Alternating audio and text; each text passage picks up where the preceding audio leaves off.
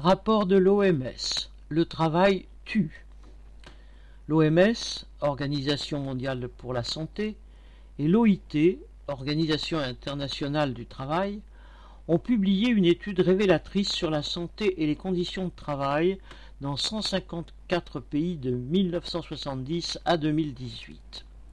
Selon l'étude, qui compare semaines de 35 à 40 heures et semaines de 55 heures, ces dernières augmentent de 19% le risque de faire un accident vasculaire cérébral, AVC, et de 42% celui de mourir d'une maladie cardiaque, comme un infarctus du myocarde.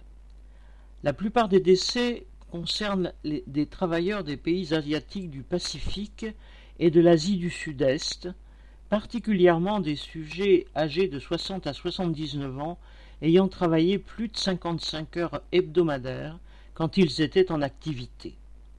Sur la seule année 2016, l'OMS et l'OIT estiment à 745 000 les décès par AVC ou maladie cardiaque causés par de trop longues heures de travail. Ce chiffre terrifiant est en augmentation de 29% depuis l'an 2000. Une autre partie de l'étude porte sur les conséquences de la pandémie et notamment sur le développement du télétravail, bien souvent synonyme d'allongement des horaires d'activité.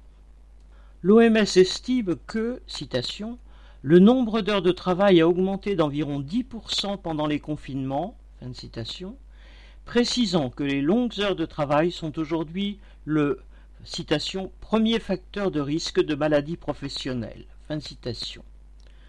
Le constat est là et pointe les responsables des patrons féroces pour qui toute heure travaillée est synonyme de profit. Depuis le XIXe siècle, le mouvement ouvrier s'est battu pour la réduction des horaires de travail, symbolisée entre autres par la journée de heures. Au XXIe siècle, ce combat reste à mener pour des milliards de prolétaires à l'échelle de la planète. Cédric Duval